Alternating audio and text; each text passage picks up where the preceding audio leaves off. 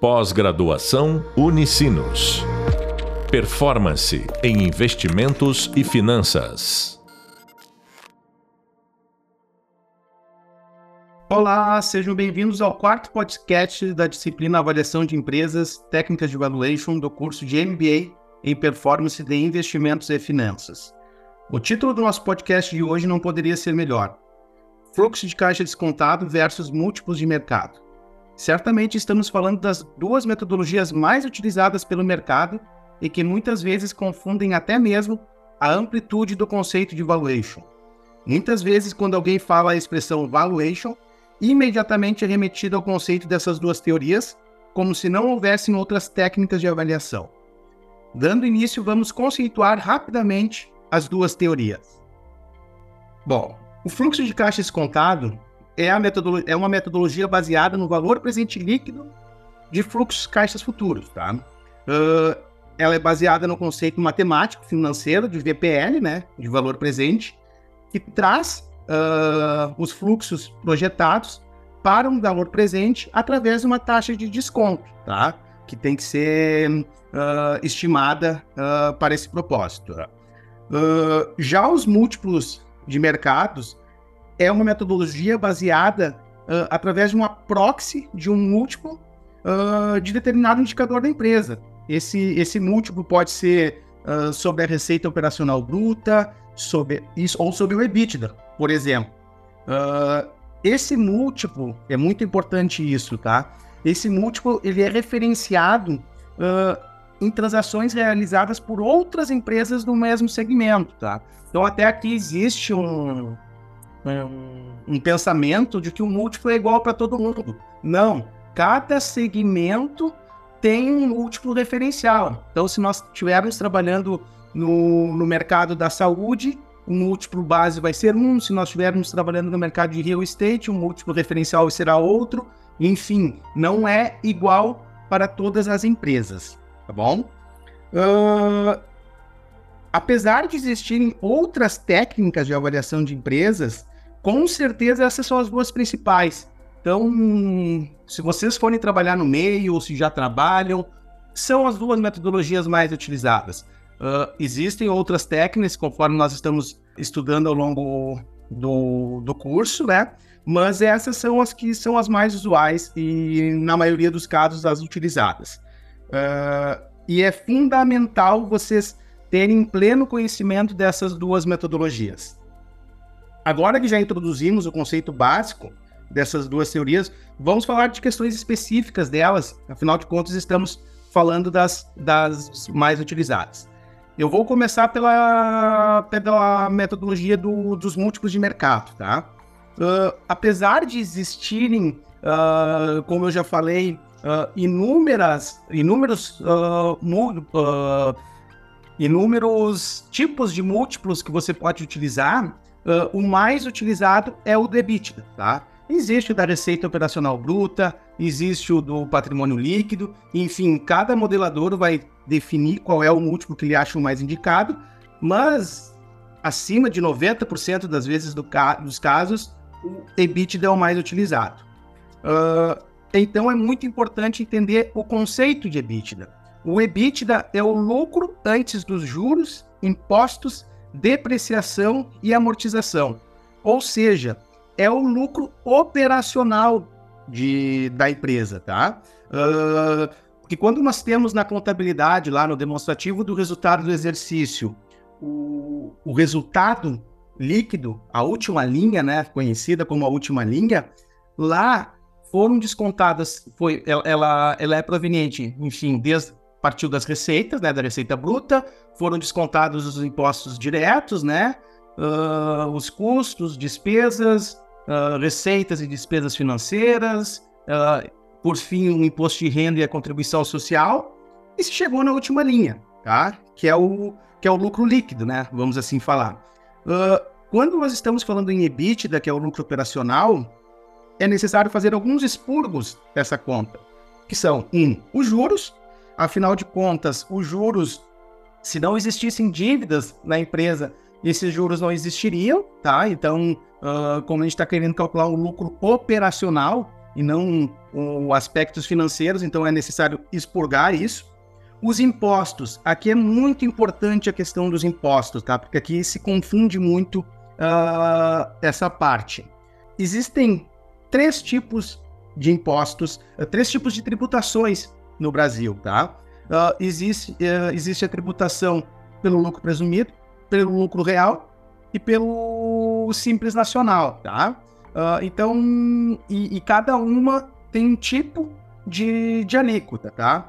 Mas aqui, quando a gente está falando de, de do, do, imposto que a gente precisa retirar do EBITDA, nós estamos falando daqueles impostos diretos, tá? Uh, que são aqueles que incidem sobre a operação, sobre, o, sobre a receita operacional bruta. A primeira linha lá, faturou, pagou, que são os conhecidos impostos diretos, que são, entre eles, ali, PIS, COFINS, uh, ISS, IPI, ICMS. Ou seja, uma empresa emitiu uma nota, de acordo com o seu segmento, ela vai pagar aquele imposto, independente se ela tem lucro ou não tem, tá? Uh, esse, esse é o imposto que, que, que vai incidir e que não devemos, aqui muito cuidado, não devemos retirar esses impostos uh, do cálculo do EBITDA, tá? Os impostos que são retirados e são expurgados do EBITDA são os impostos que incidem lá embaixo, que é o imposto de renda de pessoa jurídica e a contribuição social sobre lucro líquido, tá? Então são esses uh, os impostos que devem ser expurgados. Daí alguém pode perguntar, tá, mas eu, eu, a minha, eu me enquadro no Simples Nacional, então eu pago uma alíquota única, não, não, não, é, não tem uma distinção entre imposto de renda, contribuição social uh, ou imposto direto, PIS, COFINS. Sim, tem. No Simples Nacional, existe lá na composição dele um percentual para cada uma dessas alíquotas. Então você deve pegar lá de, dentro desse percentual o que que corresponde uh, aos impostos de renda e de contribuição social. E daí expurgar apenas esses valores. Já toda outra composição lá que vai ter contribuição patronal, IPI, isso tudo deve permanecer. Então é muito importante entender essa questão dos impostos, porque muitas vezes as pessoas retiram tudo quanto é tipo de impostos e tributos. Não, devemos retirar apenas o imposto de renda e a contribuição social. Outro ponto aqui muito importante que deve ser retirado é a depreciação. Conceito de depreciação, por que, que deve ser retirado? Porque a depreciação, na prática, uh, no mundo real, ela é uma despesa fictícia, né? Ela não existe. Porque o que, como é que é feita a depreciação? A depreciação tu faz um investimento em, em algum ativo imobilizado, ele vai ter lá, de acordo com as regras contábeis, um, um, uma depreciação, que pode ser em 5, 10, 15, 20 anos, e esta depreciação, uh, esse valor é descontado anualmente a título de despesa, tá? Então, no, no, demonstrativo do resultado não entra lá. Se tu investiu um milhão num equipamento, não vai entrar naquele ano uma despesa de um milhão desse equipamento. Vai entrar o percentual de depreciação dele. Vamos supor que fosse em 10 anos, entrará naquele ano 100 mil. No outro ano, mais 100 mil. No terceiro ano, mais 100 mil. Tá? Então, isso deve ser descontado de EBITDA, porque a gente quer o lucro operacional tá? da, da transação. Bom, uh, um ponto curioso dessa metodologia é de que se, se nós pegarmos uma empresa, vamos supor que ela tem um valor de mercado de 10 milhões de reais, tá? Chegou numa, né, nesse valor através do fluxo de caixa descontado. E fizermos um. Ah, bom, então agora a gente tem o, temos o EBITDA, temos a receita operacional e temos o patrimônio líquido, e fizermos um, um múltiplo dessa empresa para esses três uh, indicadores e pegarmos uma outra empresa, ou, ou, seja, nós estamos lá falando dessa mesma, e multiplicarmos uh, esse múltiplo pelos indicadores dela, a gente vai ver que os valores serão diferentes. Então, vamos supor que a gente tenha pego uma empresa muito similar a esta. Pela lógica, deveríamos chegar a um valor próximo a 10 milhões, vamos supor, tá? Mas daqui a pouco a gente chega, se a gente aplicar o múltiplo de EBITDA, chegamos em 10,5 milhões, noutra 9,5, no, se multiplicado pela receita, podemos chegar a 12 milhões, por exemplo. E por que que isso acontece? Porque tem particularidade de cada negócio, tá? Então, porque uh, uma empresa daqui a pouco não tem mesmo percentual de lucro da outra. Então, daqui a pouco ela é mais, uh, mais eficiente, menos eficiente. Daqui a pouco a alíquota de, de imposto uh, de uma é mais alta do que a outra. O próprio enquadramento, se é lucro presumido, se é lucro real. Enfim, tudo isso vai incidir e impactar no cálculo. Então, temos que ter esse cuidado, tá? É importante falar que o múltiplo de EBITDA é um bom referencial para intervalo, tá? Então, ele não serve como uma baliza, uh, mas ele não serve como valor assertivo. Então, ele, ele serve como base, vamos supor, estamos com uma empresa que ela vai deve variar o seu valor entre 6 e 8 vezes o EBITDA. Ok, é um intervalo interessante, quando você estiver modelando pelo fluxo de caixa, você deve prestar atenção nisso, mas não, não é, não é uma, uma, verdade absoluta. Por quê? Porque daqui a pouco, uma, vamos supor que essa empresa tenha 5 milhões o valor de EBITDA. Tu precisa saber se é 6, se é 7 ou se é 8. Porque daqui a pouco, se utilizar 6 vezes e essa empresa possuir particularidades que permitam ela ser 8 vezes, nós estamos falando de 10 milhões de valor da empresa. Então tem que ter muito cuidado disso, tá? E outro ponto importante é que o, o múltiplo ele vem do fluxo de caixa. Se nós formos verificar no fundo da teoria, todos os múltiplos eles foram uh, vieram pela sua origem de uma metodologia do fluxo de caixa que calculado isso ele depois aplicou um, um, um múltiplo para essa empresa. Então, se a empresa Y foi transacionada por 10 milhões, depois lá os especialistas pegaram, bom, essa que foi por 10 milhões, quais são os múltiplos dela? E, e, e consideraram esse valor. Bom, daí pegaram uma cesta de empresas num segmento, 20 empresas de segmentos, verificaram seus valores, viram a média e lançam essa base referencial de múltiplo. Então é uma média, tá? Mas o ideal é que seja calculado pelo, pelo, pelo fluxo de caixa descontado.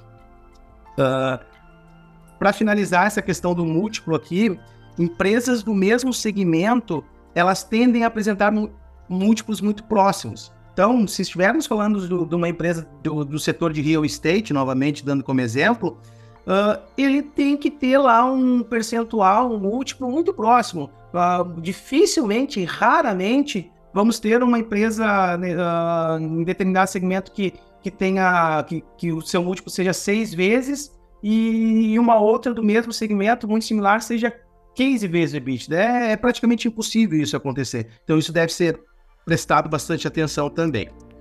Bom, agora vamos falar da, da metodologia do fluxo de caixa contato. Conforme já foi dito, é a, é a principal metodologia, é a mais utilizada e é a que vocês devem aí uh, ter toda a atenção possível no desenvolvimento dela.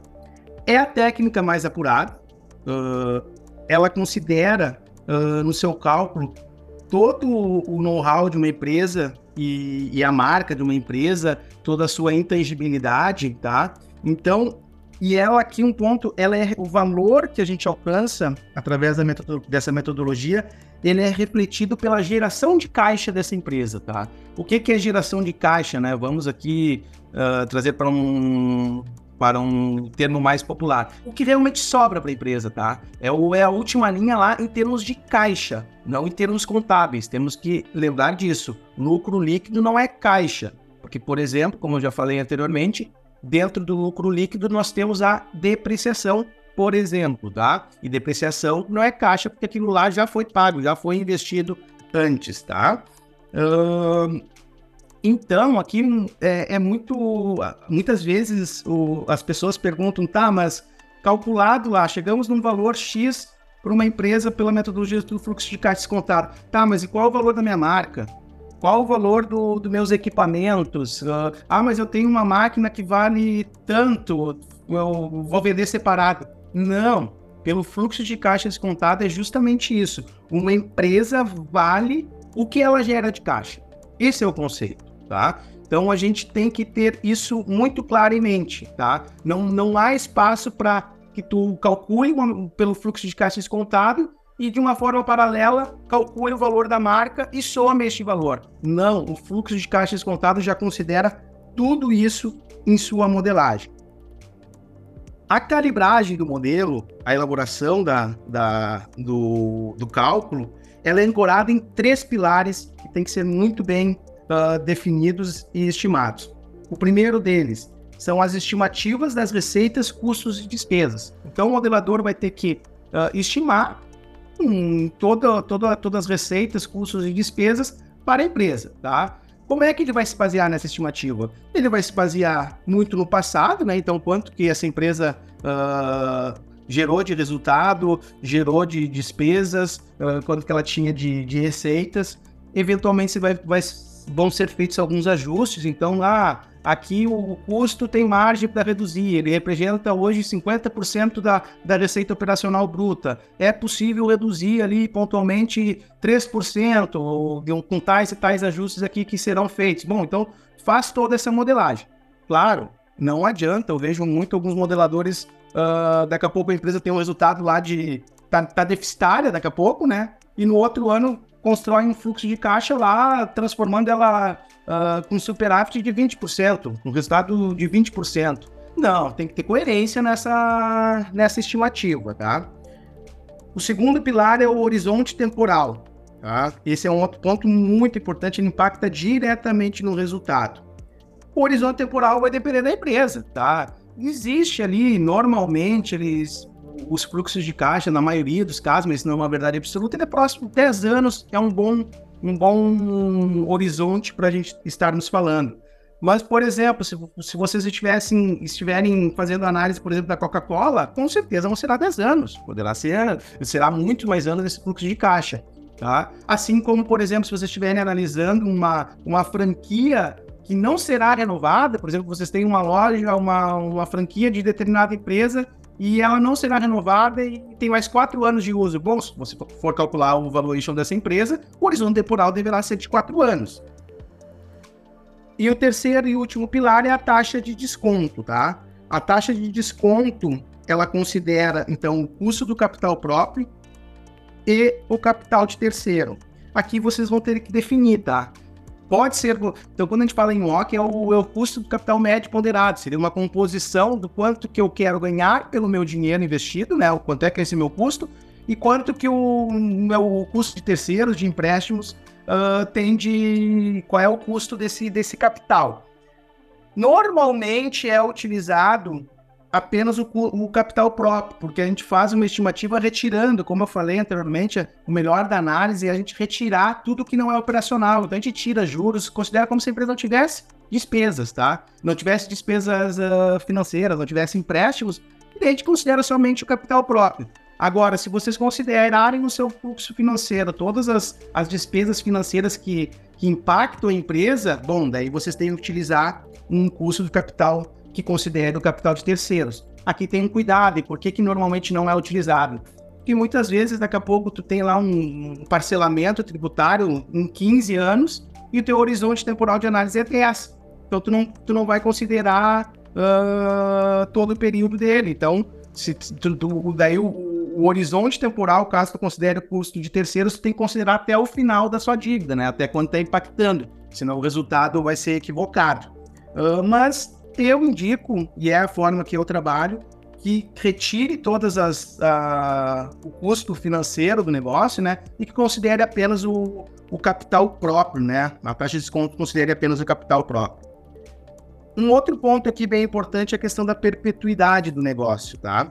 A perpetuidade do negócio uh, é um ponto bastante controverso, tá? Ela tá na teoria, mas a maioria das vezes ela não é considerada em empresas, porque a perpetuidade é um, é um valor residual que coloca no último ano do teu fluxo, que, que seria como se a empresa continuasse de forma vitalícia. Normalmente esse valor não é considerado, tá? Não é dificilmente tu consegue valorar, cobrar isso de um comprador. De novo, cada caso é um caso. Uh, voltando ao exemplo da Coca-Cola, se vocês estivessem analisando a Coca-Cola, com certeza ela teria um valor de perpetuidade muito elevado, bastante considerável. Então, cada caso é um caso, mas na maioria das vezes o valor da perpetuidade não é considerado. Um ponto que aqui que eu quero frisar para vocês também é a questão de que quando você faz um fluxo de caixa, eu tinha comentado antes, a empresa hoje ela tem um, hoje ela representa, tem um lucro de 10%, tá? E tu faz lá tudo quanto é cálculo, mostra no fluxo de caixa, projeta e diz que ela vai passar a ter 30% de, de lucro, tá? Uh, perfeito, o papel vai aceitar isso, Uh, só que o comprador ele vai te dizer, bom, por que que tu não gera hoje 30 então? Hoje tu tá gerando 10 e tá me vendendo e, tá, e o valor da empresa vale isto. Agora, tu tá me falando que é possível fazer isso. Mas quem é que vai fazer isso? Sou eu. Se eu comprar, eu vou ter que investir tempo e dinheiro para chegar a esse resultado. Então eu não vou te pagar por isso. E aí entra um papel do, do advisor financeiro, daí do modelador, digamos assim, né? Ele tem que procurar um intervalo dentro desse valor, entre toda a expectativa de quem está vendendo e que estruturou o fluxo de caixa com premissas, uh, uh, com premissas bastante uh, positivas, né? Aumentando a rentabilidade, e de quem quer comprar que ele quer pagar apenas o que vale hoje, quanto que ela está performando hoje, tá? E dentro desse valor ali abre um espaço para negociação que, que deve ser feita entre as partes. Uh, esse é um problema da teoria, tá? Como estou falando. No papel, tu pode criar valor e pode tirar valor da empresa. Só que tem que ter muito cuidado com isso, porque uh, só um leigo acreditará nesse valor. A gente costuma dizer que o valor de uma empresa uh, ele é o mesmo para quem está tanto para o vendedor quanto para o comprador. Tem que ter uma coerência entre esses valores, tá? Uh, por fim, quero falar que os valores alcançados para as metodologias do fluxo de caixas contado e do múltiplo de EBITS, eles devem ser muito próximos. Deve estar dentro do intervalo ali, né? Dentro de uma margem ali considerável. Se não forem próximos, estão ou estão erradas as bases utilizadas do, no, no, na metodologia do fluxo de caixa contábil, ou o múltiplo referencial também está equivocado. A última consideração aqui, uma pessoa que eu gostaria que vocês anotassem aí, é o Damodaran. Esse com certeza é o maior especialista na área de, de M&A uh, do mundo, tá? É um professor da, da Universidade de, de Nova York, na página dele na internet vocês encontram referências para custo de capital, múltiplos de, de empresas. Então lá tem um material bastante interessante que vale a pena vocês uh, mergulharem nessas informações. Então, muitas vezes, quando está analisando uma empresa, de calcular qual é o custo de capital dessa empresa, é, é, muito mais interessante, mais coerente você utilizar uma base lá do setor indicada por ele que é, foi feita a partir de inúmeras transações daquele segmento, uh, bem como um múltiplo referencial para uma empresa, tá? além de um vasto material que, que ele tem disponível uh, na página. Uh, bom, nosso papo aqui está bom, mas nosso tempo está se, se encerrando. Tenho certeza que a conversa sobre essas duas teorias esclareceu as particularidades e sinergias entre elas. Não esqueçam de assistir a videoaula Valuation na Prática, e leiam o tema Valuation, Teoria e Prática. Assim vocês vão ampliar o conhecimento sobre essas duas teorias. Não perca o próximo podcast do Idílice em Jurídica no M&A. Nela estaremos conversando sobre uma das principais etapas de um processo de M&A, a do diligence. Até logo! Pós-graduação Unicinos. Performance em investimentos e finanças.